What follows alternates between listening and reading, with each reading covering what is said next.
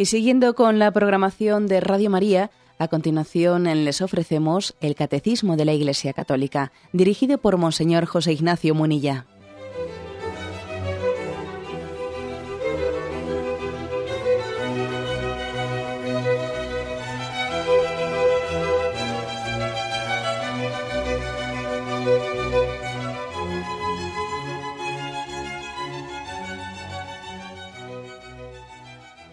Cordial saludo a todos los oyentes de Radio María. Un día más, con la gracia del Señor, proseguimos el comentario del Catecismo de nuestra Madre la Iglesia. Estamos comentando el apartado, el apartado sobre la oración de petición. Ayer ya dedicábamos un programa a ello y hoy continuamos a partir del punto 2630.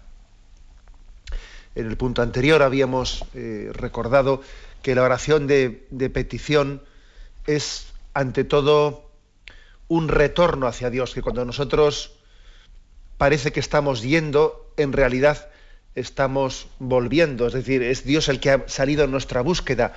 Cuando pedimos a Dios, en realidad estamos respondiendo, respondiendo a la llamada que Él nos ha hecho. Esa es nuestra sorpresa, que uno alguno, ¿no? Se puede pensar que busca a Dios cuando resulta que se lleva la sorpresa de que Dios le estaba buscando a él. La oración de petición es una respuesta, más que una llamada, es una respuesta a la llamada de Dios. Bien, ahí habíamos quedado. El punto 2630 dice así. El Nuevo Testamento no contiene apenas oraciones de lamentación frecuentes en el Antiguo Testamento. En adelante, en Cristo resucitado, la oración de la Iglesia es sostenida por la esperanza, aunque todavía estemos en la espera y tengamos que convertirnos cada día. Bueno, luego seguiremos leyendo, pero me quedo con la afirmación primera. Aquí el catecismo, estamos hablando de la oración de petición y para explicar con qué espíritu pedimos, hace una matización importante, ¿no? Nos recuerda que propiamente en el Nuevo Testamento ya se ha terminado, se ha caducado, eh, se ha caducado un género de oración que estuvo muy extendida en el Antiguo Testamento, que es la oración de la, lamentación, muy frecuente en el Antiguo Testamento, y que en el Nuevo Testamento prácticamente desaparece. Entonces, esto no es casualidad. Esto es porque el espíritu con el que hacemos la oración en el Antiguo Testamento, pues deja obsoleta ¿no? ese tipo de, de oración. La oración de la lamentación pues es muy frecuente, ¿no? Por ejemplo, sabéis que existe ese libro de las lamentaciones en el Antiguo Testamento, escrito por Jeremías, ¿no? con, toda probabilidad.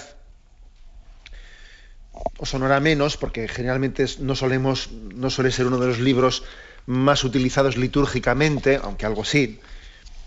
Y, por ejemplo, os leo en el libro segundo de las lamentaciones para que veáis cuál es el tono, ¿eh? el tono de las lamentaciones del Antiguo Testamento.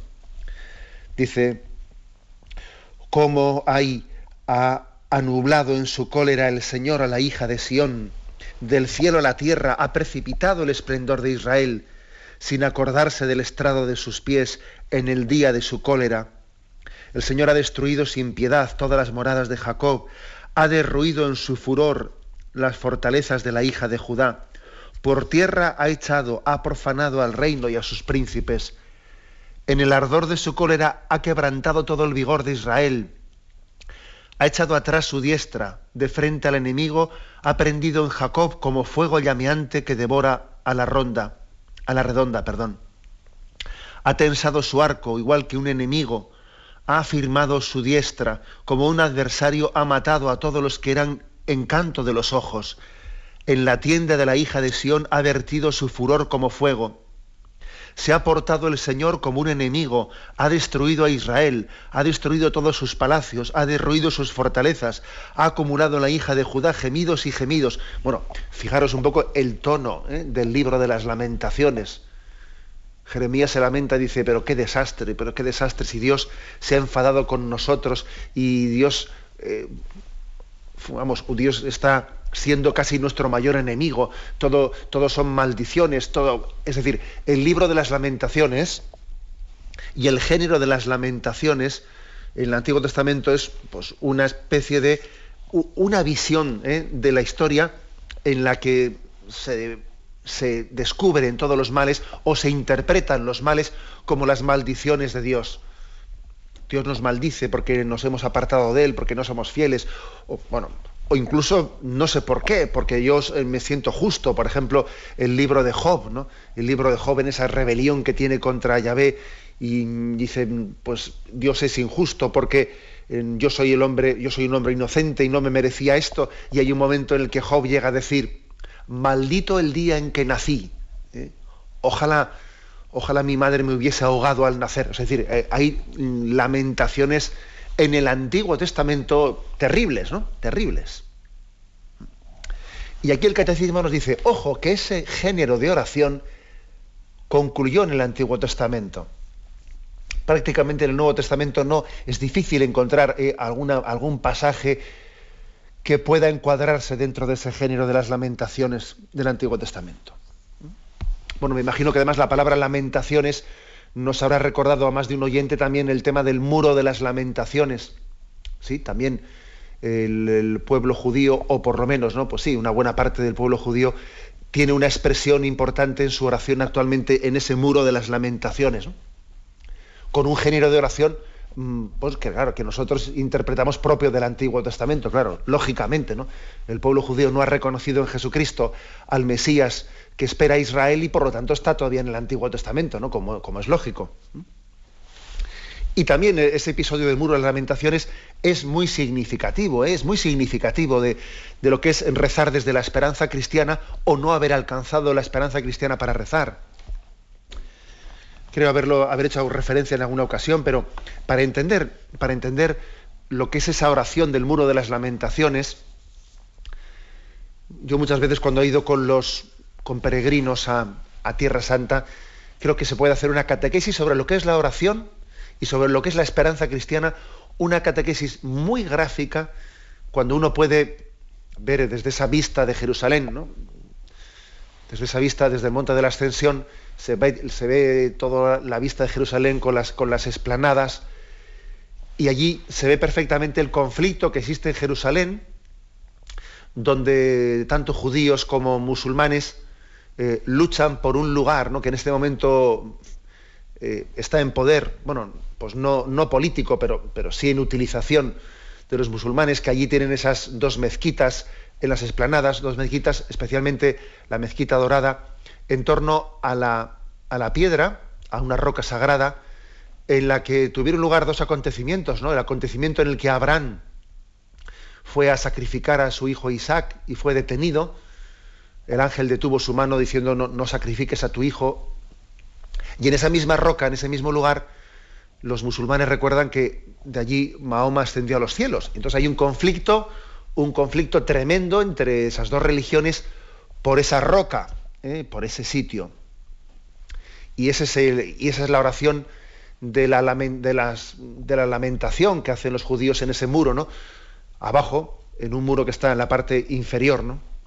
De, esa esplanada, los judíos se lamentan porque el templo de Jerusalén fue derruido y no pueden volver a reconstruirlo, porque claro, para poder reconstruirlo tendrían que destruir las mezquitas que están arriba y, y eso supondría prácticamente la tercera guerra mundial y, el gobierno judío no, no, permite tal cosa. Existen algunos grupos pues, ultraortodoxos judíos que, pretenderían, ¿no? Pretenderían que, que se derribasen esas mezquitas y fuese construido el nuevo templo de Jerusalén, pero tal cosa, evidentemente, el gobierno la, impide, ¿no? Y entonces se produce allí, se realiza ancestralmente ya esa oración de las lamentaciones. Digo que es toda una catequesis. ¿eh? Es una catequesis. Uno lee el capítulo 4 del Evangelio de San Juan y en la parte final de ese encuentro entre Jesús y la samaritana, cuando Jesús a la samaritana le, dice, ¿no? Has tenido cinco maridos y el que tienes ahora no es el tuyo. La mujer le dice, veo, veo que eres un profeta, conoces mi vida por dentro. Nuestros antepasados, le dice, rindieron culto a Dios en este monte. En este monte se refiere a Garicín, porque era una mujer samaritana. Y los samaritanos decían que el lugar para dar culto tenía que ser el monte Garicín, no, ir no subir a Jerusalén a dar culto a Dios, no, sino dar culto en Garicín. Dice, nuestros antepasados rindieron culto a Dios en este monte. En cambio, vosotros los judíos decís que el lugar para dar culto a Dios está en Jerusalén. Y Jesús le contesta, créeme mujer, está llegando el momento en que para dar culto al Padre no tendréis que subir a este monte ni a Jerusalén. Vosotros los, samaritanos rendís culto a algo que desconocéis. Nosotros sí lo conocemos, ya que la salvación viene de los judíos. Está llegando el momento, mejor dicho, ha llegado ya, en que los verdaderos adoradores rendirán culto al Padre en espíritu y en verdad. Porque estos son los adoradores que el Padre quiere. Dios es espíritu y quienes le rinden culto deben hacerlo en espíritu y en verdad. Una conversación impresionante porque en el fondo en esta conversación está la respuesta, ¿eh? la respuesta a ese conflicto por la esplanada del templo de Jerusalén y está también la respuesta a, ese, a esa oración de las lamentaciones. Es decir, lo que Jesús viene a decir, viene a contestarle a esta mujer es llegará un día en que los verdaderos, adoradores no adorarán a Dios en un lugar, en un sitio, eh, ni en Garicín ni en Jerusalén, sino en espíritu y en verdad. Es decir, la adoración a Dios no está ligada, no está ligada a un lugar. Por lo tanto, no nos lamentemos eh, por no tener ese sitio, por no tener ese lugar, por no tener esa roca. No nos lamentemos por eso, sino adoremos a Dios en espíritu y en verdad. Porque la humanidad de Jesucristo es el verdadero templo de Dios. El templo de Dios es la humanidad de Jesucristo. Como veis, es una, una catequesis muy importante, que además si, la entenderíamos, si la entendiésemos bien, pues se podrían, se podrían desactivar, se podrían haber desactivado muchas luchas, muchas guerras que incluso han tomado, han tomado las reivindicaciones religiosas como excusa, ¿eh? como excusa. Es así, ¿no? Yo creo que incluso también tenemos que decir que los cristianos aprendemos también, aprendemos que, determinados episodios de nuestra historia, como, las cruzadas, que, fueron emprendidos pues, para poder reivindicar el respeto de que los, los peregrinos cristianos no pudiesen visitar los lugares santos y los lugares santos no fuesen destruidos, etcétera, pues obviamente es una reivindicación legítima, ¿no? Desde el punto de vista de, la justicia humana.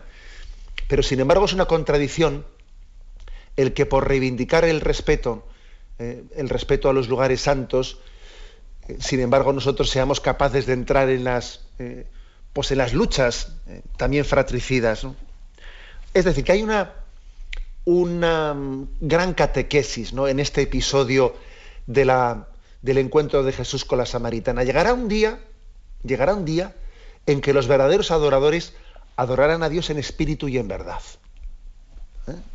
Y esto es toda una catequesis. Aquí no vamos a lamentarnos, ¿no? no vamos a hacer una lamentación, lamentación de lo que yo quisiera que hubiese sido y no es, etc. En gran parte, ese género de la lamentación del Antiguo Testamento que está caducado ya en el Nuevo Testamento, pues mm, está ligado a una forma muy carnal, ¿eh? muy carnal, demasiado material, materialista, ¿no? De, entender la religiosidad, ¿eh? olvidando que Dios es espíritu y verdad. Bueno, pues como veis, una introducción importante la que nos hace aquí el catecismo. ¿eh? Existió este género de, de la lamentación en el Antiguo Testamento, pero en el Espíritu de Cristo y en la esperanza que nos da el Espíritu de Cristo, eso ha quedado caducado. Vamos a verlo y tendremos un, ahora mismo un momento de reflexión y silencio.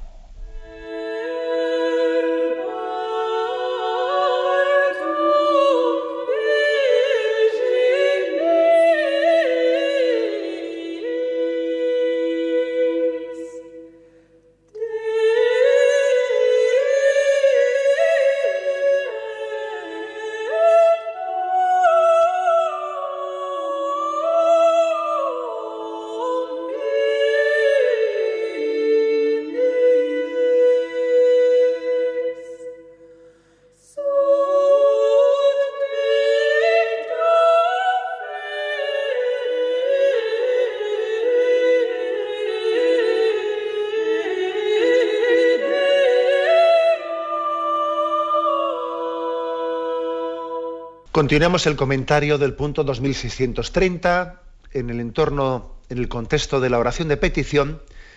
Este punto nos, recuerda que existió un género de las lamentaciones en el Antiguo Testamento que ha quedado superado en la esperanza cristiana. Hemos hablado ahí de, bueno, pues de algunos pasajes del Antiguo Testamento, del libro de las lamentaciones, del libro de Job. Bueno, también hemos hablado eh, pues del tema de, lo que, es eh, el, el muro de las lamentaciones y la oración de las lamentaciones del pueblo judío allí en Jerusalén. Pero, ojo, también vamos a hablar de que nosotros, nosotros es posible que también estemos realizando incorrectamente, indebidamente, a veces una oración nuestra de las lamentaciones, olvidando, eh, olvidando que estamos ya, los cristianos, en esta etapa de la esperanza, de la esperanza firme y ya realizada en Jesucristo. Existe un riesgo nosotros, sí, de la oración de, las de, que realicemos una oración poco esperanzada, de que confundamos la oración con un desahogo de, de, nuestras penas. Esto yo creo que si los más asiduos de este programa, de una y otra manera, me lo han escuchado varias veces. Que a veces vamos a la, a la oración, confundiendo la oración con un paño de lágrimas. ¿eh? Una oración realizada no desde la esperanza, ¿no? Sino, sino desde el desahogo. Nadie me, nadie me, entiende, eh, pobrecito de mí, eh, no sé qué. Es decir, una oración que en el fondo es como una especie de desahogo psicológico. Y eso tiene poco de cristiano. Es verdad que en la oración también hay un desahogo. Eso es verdad. Pero no es esa la esencia de la oración. No es esa. Esa, esa visión de la oración, de la lamentación, del desahogo, en el que uno hace una visión de su vida eh, totalmente negativa, todo, todo me sale mal, todo es malo, mm, todo el mundo que me, o sea, toda la gente que me rodea se porta mal conmigo, nadie me entiende, nadie me comprende, eh, todo es maldad a mi alrededor menos mal Jesús, que tú sí me quieres, que tú sí me entiendes. Eh, bueno, esa es una oración, para empezar, muchas veces con una falta de autocrítica muy grande, ¿no? Cuando uno hace una visión así tan, tan negra de todo lo que le rodea, no se puede confiar en nadie, menos mal que únicamente puedo confiar en ti, etcétera, etcétera. Ojo a esa oración que a veces estamos como adornando, ¿eh? adornando con, eh, con tonos de súplica religiosa una falta de autocrítica, una falta de decir, vamos a ver, si, si yo soy también el primer, el primer pecador, eh, yo soy el primer pecador y, no voy a hacer una visión de mi vida en la que todos los que me rodean son malos y, únicamente yo soy bueno y nadie me entiende. No, vamos a ver, si yo soy el primer pecador, ¿no? No voy a hacer también esa visión así caricaturizada de mi vida, en la que yo soy un bueno incomprendido. Eso no, es sana, ni, es objetiva, ¿no? esa, esa, visión de la realidad. Por eso es verdad que, la oración puede tener también un factor de, desahogo, pero la, clave de la oración es, es otra, es decir, Señor, ayúdame a ver la realidad con tus ojos. Ayúdame a ver el mundo como tú lo ves, desde tu perspectiva. Y esa es la esperanza cristiana. ¿Mm? Esa es la esperanza cristiana. Luego yo creo que la oración, la oración bien hecha, es aquella que nos, que nos permite salir de ella con un tono más esperanzado, más confiado, ¿eh? más confiado. No más desahogado únicamente, ¿eh? sino más confiado. La oración cristiana nos lleva a confiar no únicamente en el Señor, sino también en los demás. Si uno no sale de la oración de, petición, confiando más en quienes le rodean, eh, creo que tiene el riesgo de, confundir la oración con ese género de lamentaciones del Antiguo Testamento al que me estaba refiriendo.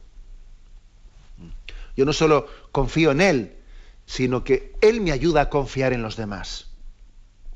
Porque claro, yo soy hijo suyo, pero resulta que esos demás también son hijos suyos, ¿no? esto es, una, eh, esto es importante. Un buen, un buen termómetro, un buen barómetro. Ayer decía yo que un buen termómetro para ver si la oración de petición se hace bien es ver si me lleva a confiar más en la providencia. Bueno, pues hay aquí también eh, otro factor de, examen. otro termómetro para medir la calidad de nuestra oración. La oración de petición me tiene que llevar a confiar más en los demás. No únicamente en Dios, también en los demás.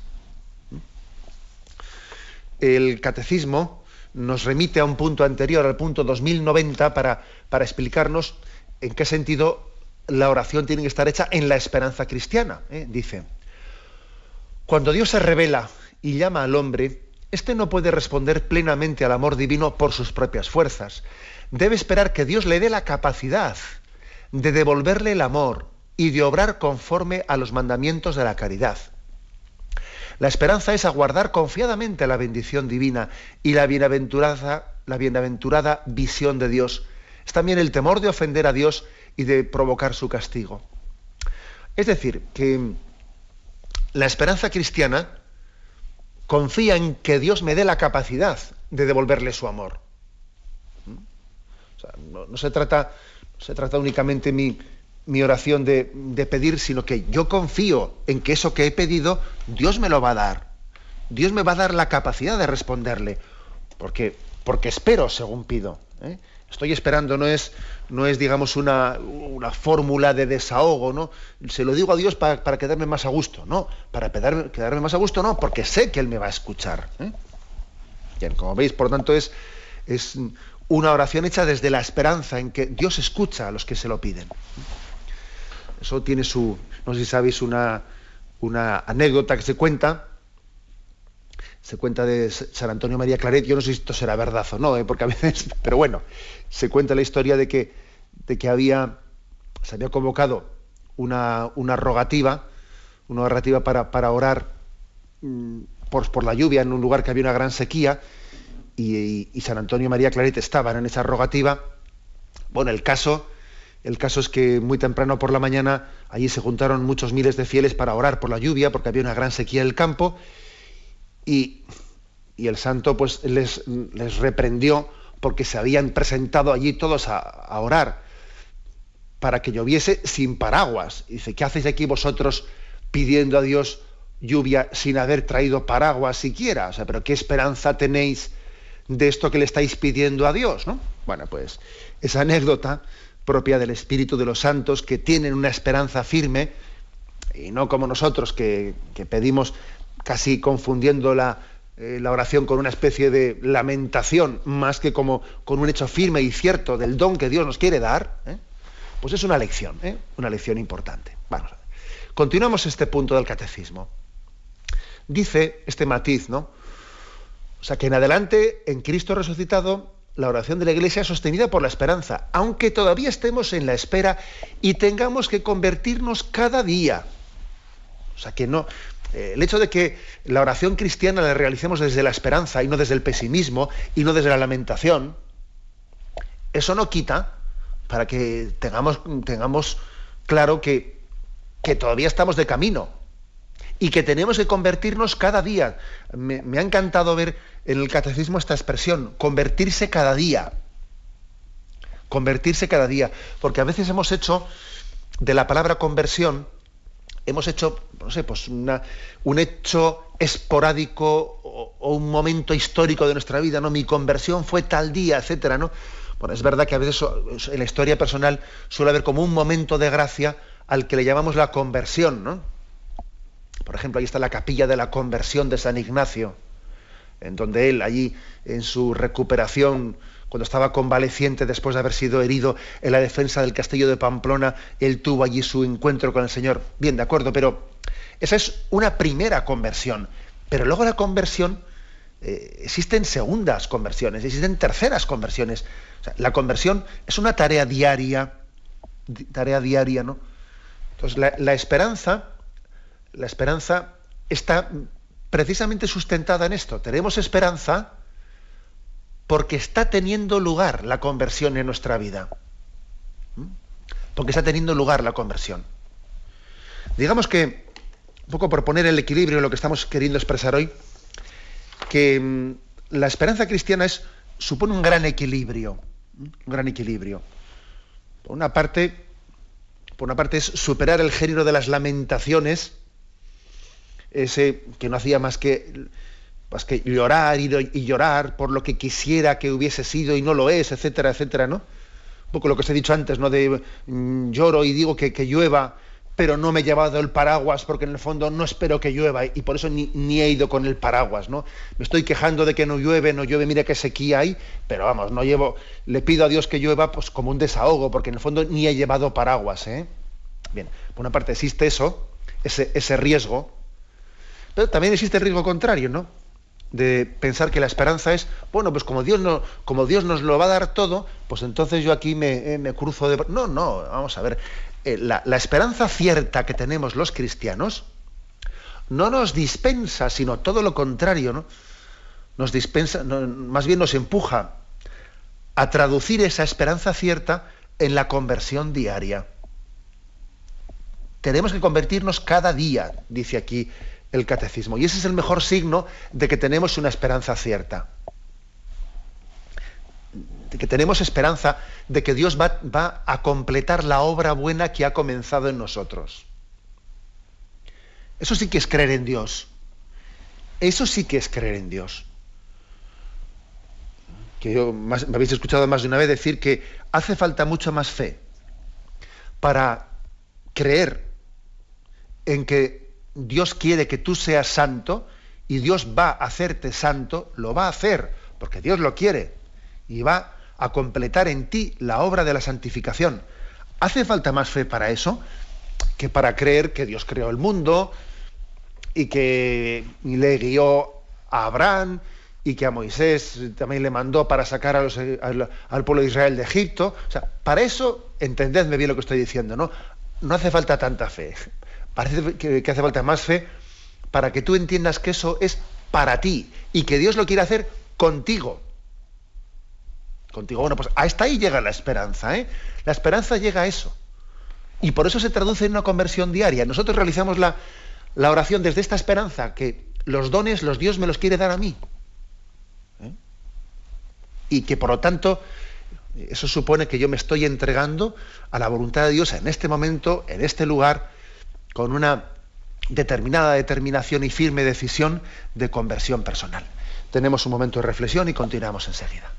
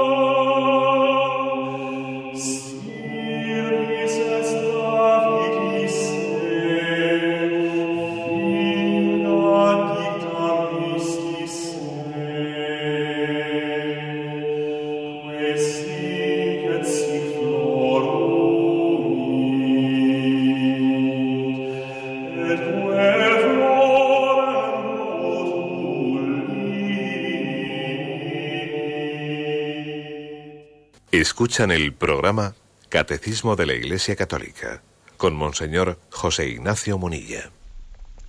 Continuamos el punto 2630. Dice así, la petición cristiana brota de otras profundidades, de lo que San Pablo llama el gemido, el de la creación que sufre dolores de parto, el nuestro también en la espera del rescate de nuestro cuerpo, porque nuestra salvación es objeto de esperanza. Y por último, los gemidos inefables del propio Espíritu Santo que vienen en ayuda de nuestra flaqueza, pues nosotros no sabemos pedir como conviene. Bueno, me imagino que a más de un oyente se le habrá hecho un poquito extraño esto. ¿Qué es esto del gemido? ¿Qué es esto del gemido? Bueno, esto del gemido es una expresión que está tomada del capítulo 8 de los Romanos, de la carta a los Romanos de San Pablo, capítulo 8 que vais a ver, es a partir de, del versículo 18 lo leo, y aquí se utiliza la palabra, hay un gemido ¿eh? desde el que parte la oración. Una oración que nace de un gemido, pero que es muy distinto a lo de los gemidos y las lamentaciones del Antiguo Testamento, de lo que estaba yo hablando, de lo que hemos, comentado en la intervención anterior. ¿eh? Dice así este texto de Romanos 8. Considero por lo demás que los sufrimientos presentes no tienen comparación con la gloria que un día se nos descubrirá. La creación, en efecto, espera con impaciencia que se nos descubra lo que serán los hijos de Dios, sometida a la, a la caducidad, no voluntariamente, sino porque Dios así lo dispuso, abriga la esperanza de compartir libre de la servidumbre de la corrupción la gloriosa libertad de los hijos de Dios. Y es que la creación entera está gimiendo, gimiendo a una con dolores de parto hasta el día de hoy. Pero no solo ella, no solo la creación, también nosotros, los que estamos en posesión del Espíritu como primicias del futuro, suspiramos en espera de que Dios nos haga sus hijos y libere nuestro cuerpo porque ya estamos salvados, aunque solo en esperanza. Bien entendido que esperar lo que uno tiene ante los ojos no es verdadera esperanza, pues ¿cómo seguir esperando lo que ya se tiene ante los ojos? Pero si esperamos algo que no vemos, es que aguardamos con perseverancia. Asimismo, aunque somos débiles, el Espíritu viene en nuestra ayuda. Aunque no sabemos pedir lo que nos conviene, el Espíritu intercede por nosotros de manera misteriosa. Bueno, como veis, un texto de San Pablo en el que se habla de que la oración cristiana brota de un gemido. O sea que también podemos utilizar la palabra gemido en el sentido de oración profunda. ¿eh? Oración profunda. La creación, dice, aquí en Romanos 22, perdón, Romanos 8, 22, la creación está gimiendo voy a volver a leer esto, la creación sometida a la caducidad está gimiendo con dolores de parto hasta el día de hoy. Esa es como una visión de la creación en la que la creación está como sufriendo porque está incompleta, está incompleta. La creación es maravillosa. La creación es maravillosa, pero es verdad que es limitada, que es caduca que es caduca y que, y que no es perfecta. Perfecto solo es Dios. La creación es maravillosa, pero tiene sus imperfecciones. También existen desastres ecológicos, existen... la, creación siendo maravillosa no es perfecta. Y está como gimiendo por una perfección. Y la cumbre de la, la cumbre de la creación, ¿cuándo llegará? Bueno, pues la cumbre de la creación está en Jesucristo. Él es la plenitud de la, creación. Más aún, ¿no? La llegada de Cristo en gloria, en la parusía, será la transformación y el comienzo de los cielos nuevos y la tierra nueva. También hay como una promesa de que en la parusía, en el final de los tiempos, esta creación que es caduca y que también está sometida al desgaste, y está, bueno, pues será plenificada en Jesucristo. Por eso, digamos que la creación misma está como gimiendo. Bueno, ya sabemos que es una metáfora porque la creación no puede orar. ¿eh? Los montes, las estrellas no pueden orar. Pero ese gemido de la creación es como eh, una aspiración de plenitud que también la creación tiene. Y nosotros también estamos viendo como que los, los cielos, las estrellas, están suspirando por la plenitud en Jesucristo, en la parusía. ¿Mm? Esa es la primera afirmación que hace Romanos 8. En segundo lugar, dice, también nosotros gemimos, o sea, también el gemido no solo es el de la creación que aspira a una plenitud, también nosotros gemimos. Esto ya no en sentido metafórico como el anterior, sino ahora sí en sentido propio, porque lo nuestro sí es un gemido que nace de, una oración explícita. las estrellas no pueden orar, nosotros sí podemos orar y en nosotros es en un sentido explícito. Nosotros gemimos, gemimos, suspiramos porque Dios libere nuestro cuerpo, libere la caducidad de, la carne y la sangre, porque estamos, el hombre, hay una contradicción muy grande, ¿no? Y es que tenemos deseo de infinitud y al mismo tiempo somos, somos de barro. ¿Cómo se puede compaginar esta contradicción? Que el hombre no se satisface sino con el infinito. Y sin embargo, al mismo tiempo, somos así delimitados. Esta contradicción solamente puede tener una respuesta, que es eh, eh, el don del Espíritu Santo que se nos ofrece en Cristo, cuando Él nos haga totalmente nuevos a imagen de Jesucristo. Entonces nosotros gemimos, hay un gemido, pero es distinto al de las lamentaciones del Antiguo Testamento, ¿eh? es distinto. Porque este gemido nace en nosotros de la seguridad, de la, certeza de que Dios nos quiere darlo, nos quiere dar esa, esa plenitud de la que ahora carecemos y que además estamos sufriendo porque carecemos de ella. Yo quisiera, ¿no? Quisiera que venga el Señor y, y transforme eh, unos pecados ante los que me siento, me siento impotente. Uno dice, no termino de, alcanzar eh, la meta de mi vida porque me veo, me veo débil y vuelvo a caer y, y por otra parte veo una serie de injusticias a mi alrededor que por mucho que uno intente instaurar el reino de Dios, pues siempre se queda corto. Y, y, pedimos que venga el Espíritu y consume la obra, y consume su obra. Y por último, dice que el gemido, el gemido es de la creación, el gemido es de cada uno de nosotros. Y también dice que hay un gemido del propio Espíritu Santo. Vamos a ver si es que es una, este es un texto que nos da mucho para, para, meditar y para entender la gran necesidad que tenemos de Dios.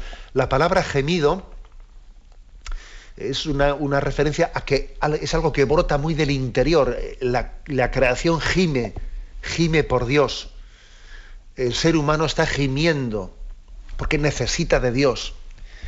Pero lo fuerte, dice, es que, que el propio espíritu gime en nuestro interior. Está gimiendo. Es decir, que el Espíritu Santo mismo ha venido a nosotros y dentro de nosotros Él nos está enseñando a orar. Porque no sabemos pedir lo que nos conviene, dice aquí San Pablo a los romanos. Y el Espíritu Santo pone en nuestros labios y nuestro corazón un gemido para ayudarnos a dirigirnos a Dios. Porque paradójicamente el hombre tiene una gran, una gran sed de felicidad, pero a veces pega palos de ciego, ¿eh? palos de ciego tremendamente en ver que, de qué es de lo que está necesitado.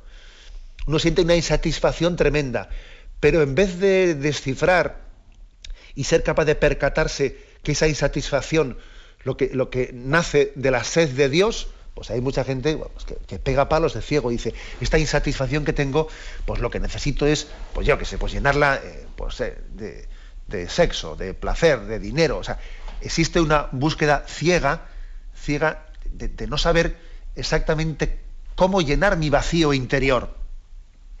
Y es muy importante que venga el Espíritu Santo a nosotros y nos haga nos haga entender que ese vacío, ese gemido que tenemos, ese deseo de plenitud, es un deseo de Dios. Es un deseo de Dios. ¿eh?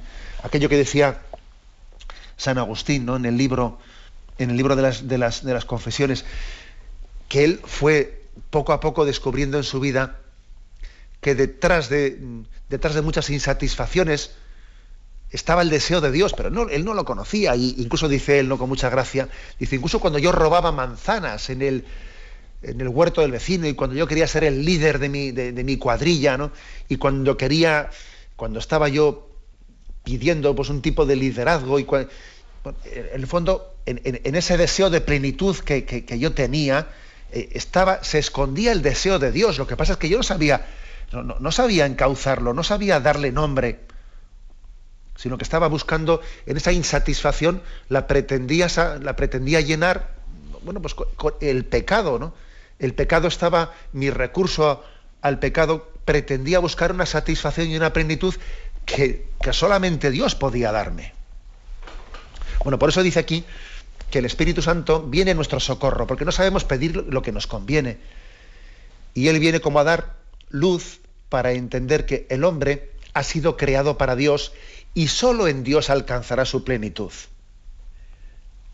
Y Él nos enseña a pedir lo que nos conviene. Es como si el Espíritu Santo viniese a, a ponerle letra al gemido. Yo gimo, ¿no? Estoy gimiendo por una plenitud. Bien, pero ahora ese gemido hay que traducirlo en palabras, ¿no? Hay que saber eh, eh, esa insatisfacción, cómo se puede llenar. El Espíritu Santo viene a darle letra al gemido, al gemido, para que podamos decir, Señor, te necesito a ti y solamente tú me vas a poder hacer feliz. Bueno, pues como veis, termina aquí el catecismo diciendo, eh, ese gemido es muy distinto de los gemidos y las lamentaciones del Antiguo Testamento. Muy distinto.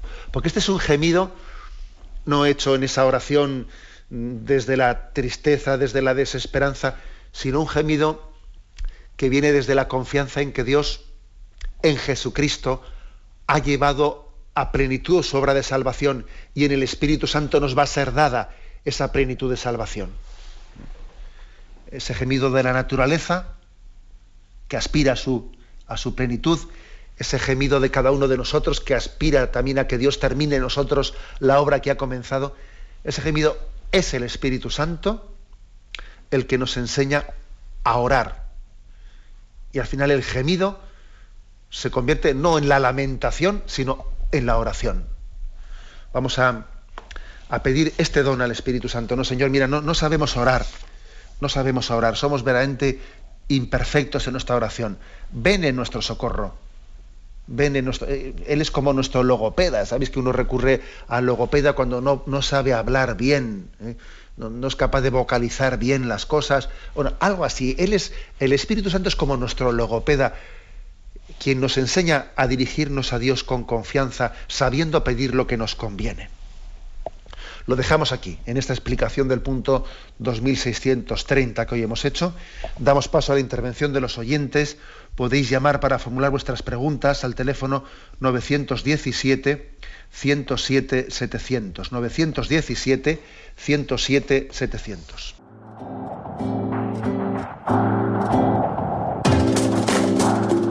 Estos voluntarios que dan su tiempo generosamente en el día a día. Un cordial saludo a todos los oyentes de Radio María. Un día más, con la gracia del Señor, proseguimos el comentario del Catecismo de nuestra Madre la Iglesia.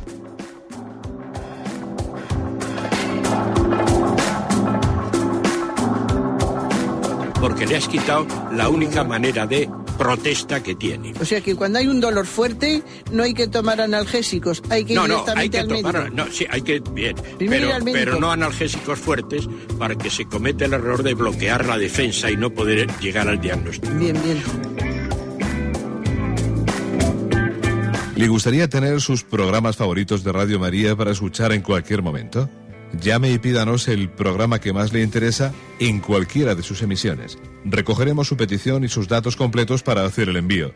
Solo necesita un lector de CD o DVD que admita el formato de compresión MP3. Llame al 917-107-700 y atenderemos su petición encantados. Tome nota. 917-107-700. Radio María, más cerca de usted.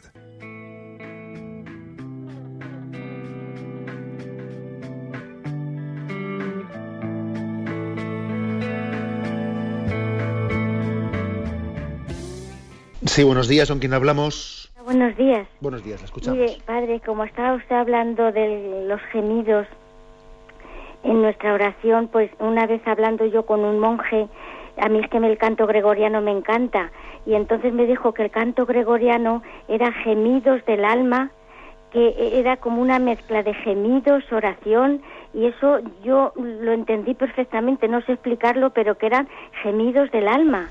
Yo cuando oigo el canto gregoriano es que me encanta.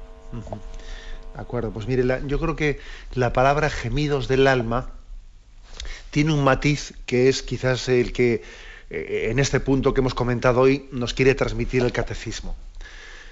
Entender que la oración no es algo conceptual, eh, algo meramente racional, sino que la oración es una empalma perfectamente con los deseos más profundos y más connaturales del hombre. La oración es algo sobrenatural, pero al mismo tiempo, siendo sobrenatural, eh, nace también, nace no solo del don del Espíritu Santo, sino empalma perfectamente con las necesidades más profundas del hombre. Por eso es un gemido del alma. ¿eh? No es algo conceptual, no es algo externo a nosotros, que existe ese, riesgo, ¿no? El riesgo de que la oración sea poco existencial, poco vital. Como cuando vamos y, y decimos una cosa de, carrerilla de, los labios para afuera, ¿no? pero que no ha brotado de dentro. Por eso la expresión de decir que es un gemido del alma, como le dijo aquel monje a usted, bueno, pues, pues nos ayuda mucho ¿eh? a pedirle a Dios este don que la oración nazca de lo profundo, ¿no? Me acuerdo que también aquí en el catecismo no hace mucho hablamos de esa oración de profundis, desde lo hondo a ti grito, Señor. Algo así también es lo que queremos decir aquí. ¿eh? Adelante, damos paso a un, siguiente, a un oyente. Buenos días. Buenos días, padre. Sí, le escuchamos, adelante. Desde, Cádiz.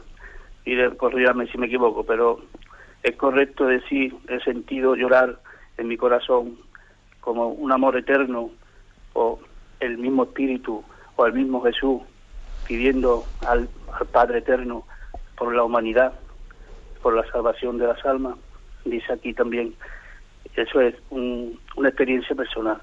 Pero aquí dice María Bartorta, el Espíritu de Dios hablará y ellos comprenderán lo que los sabios no comprenden. Bien, esa, e, esa expresión, esa expresión de, de, llorar por el, pues por el mundo, por la humanidad, yo creo que también es una oración en la que alguien quiere como, como compartir con, con Jesucristo también el sufrimiento por toda la humanidad. Algo parecido a lo que el Señor pidió a sus, a sus discípulos en Gesemaní, orad, orad y velad conmigo. la, oración de Jesús es una oración por toda la humanidad en la que a él se le resulta verdaderamente eh, es un drama, ¿no? El drama de Jesús en Gesemaní, en el que está pesando sobre él el pecado de toda la humanidad, él pidió en ese momento compañía. Pidió, entre comillas, ¿no? ser aliviado con la compañía de nuestra oración.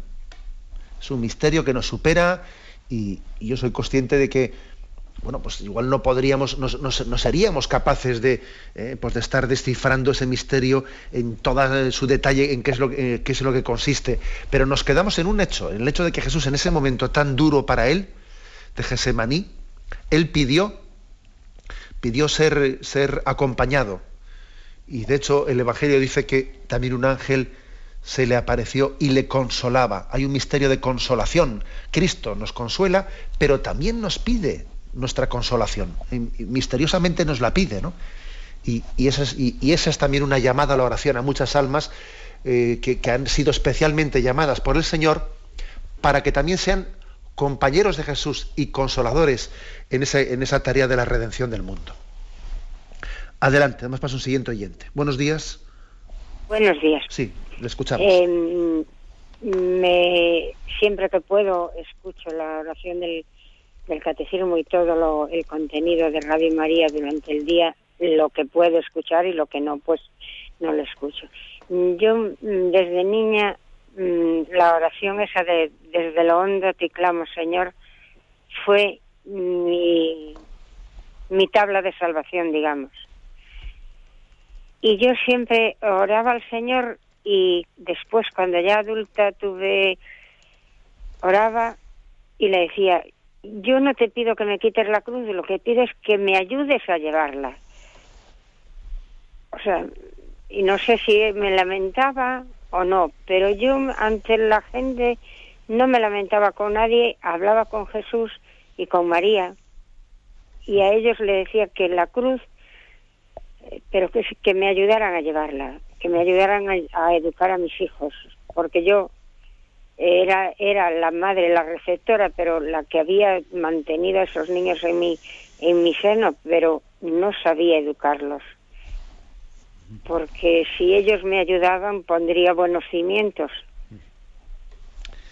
De acuerdo, yo, yo creo que esa es la experiencia de una, de una madre, de, pero desde todo cristiano que sabe que, que tiene una tarea entre sus manos que para la que se siente impotente.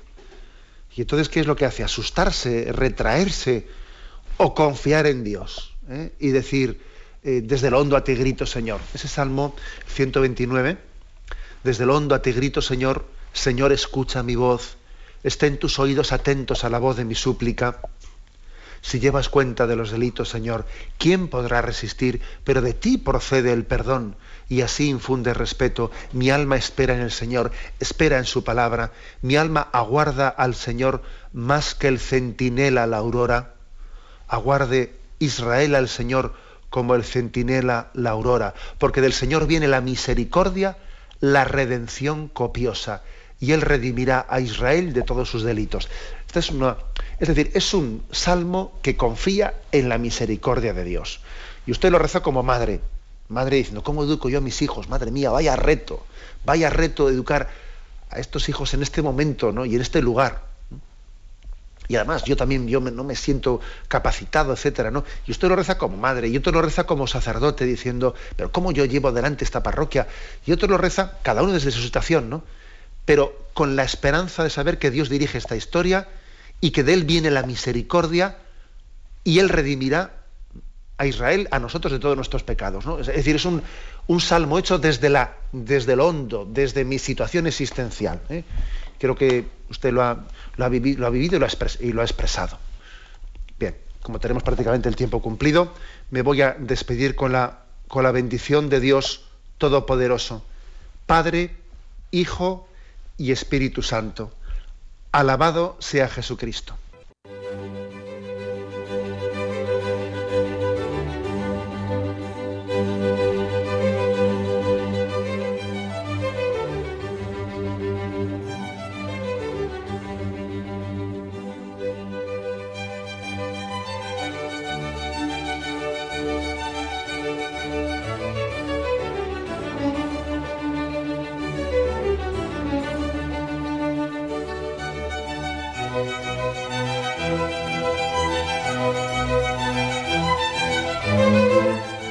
Han podido escuchar en Radio María el Catecismo de la Iglesia Católica, dirigido por Monseñor José Ignacio Munilla.